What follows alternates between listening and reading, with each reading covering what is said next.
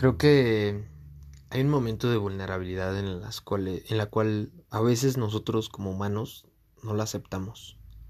Y nos cuesta trabajo porque en fin de cuentas pues es ver más nuestros sentimientos, nuestras emociones, desde el enojo, la tristeza, el coraje, la angustia. A veces confundimos la angustia con la ansiedad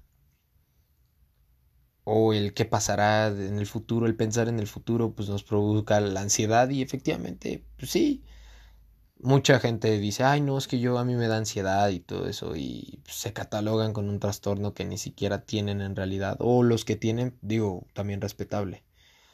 Pero creo que hay que ver muchísimo más a fondo nuestra vulnerabilidad, abrirnos total.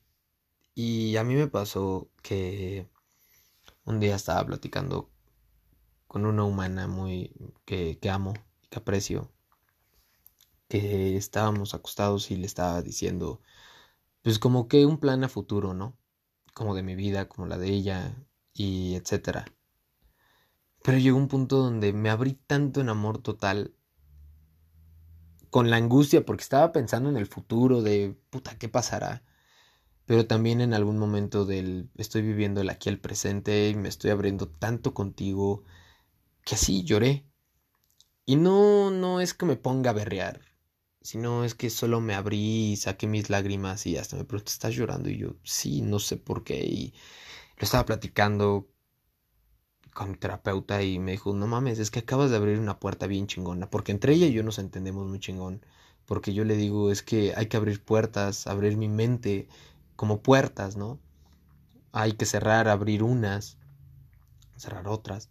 Entonces yo le dije, no mames, me dijo, acabas de abrir una, una puerta muy chingona y es la vulnerabilidad y a ti te costaba un huevo. Y le dije, no mames, le digo, qué chingón.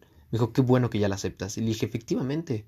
Le digo, qué chingón que, que ya pueda abrir, que pude abrir más esa puerta, que la pude aceptar y, y abrirme en amor total. Hay veces que sí, o sea, me cierro tanto que puedo cerrar muchas puertas en algún momento de inconsciencia, pero entre más consciente haga mi vida, pues más eh, vulnerabilidad voy a tener. Y no me da miedo el que vaya a opinar eh, la otra persona. Siempre sé que va a venir alguien, ah, no mames, está llorando. Realmente no te tiene por qué importar eso. Y como siempre lo he dicho, este podcast es solo para mí. Si tú lo escuchas y lo agrade y y te sirve de algo, pues qué chingón, te agradezco. Por algo pues, sé que le estoy hablando a mi, al micrófono y listo, y ya. Cuando quiera lo puedo volver a escuchar como todos los episodios que he sacado y que me ha abierto en vulnerabilidad como el último episodio que me despedí de alguien muy muy apreciado que en fin de cuentas aprendimos del uno del otro que regresó muchísimo más trabajados, muchísimo más, muchísimo más vulnerables. Creo que la vulnerabilidad me ha dado la vida que quiero y conforme vaya creciendo y trabajándome, eh, me va a brindar esa paz interior, ¿sabes? Esa tranquilidad, esa plenitud. Pero pues, solo es un pequeño momento de congruencia que ahorita tengo hacia mí, mis cinco minutos elocuentes.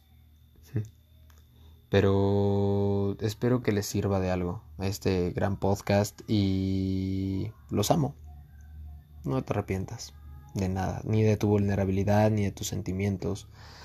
A veces me han preguntado el por qué, por qué te, por qué te o sea, por qué no te arrepentirte de algo que hiciste mal. Porque algo te enseñó esa cosa. A ese acto que tú hiciste te enseñó algo. ¿Por qué te arrepientes de algo? ¿Perdiste a alguien? Pues ve y pídele perdón. Si él no reacciona de la manera que tú esperabas, pues ni pedo, es tu expectativa. Él, él o ella ya se, se cerró a ti. Y ni pedo. Eso es cosa que tendrá que ir a trabajar ella, por no poder perdonar. Pero tú perdonas y ya la regaste. Y también es parte de la vulnerabilidad, aceptar que la regaste o aceptar que hiciste bien, ¿sabes? O que le invadiste la libertad del otro. Pero arrepentirte, ¿por qué te arrepientes de algo que ya pasó? Vas a cargar con un fantasma o una puta piedra en tu espalda toda la vida por arrepentirte, pues creo que tienes que ir a terapia. Pero no, no cargues eso. Por eso digo que no me arrepiento de nada.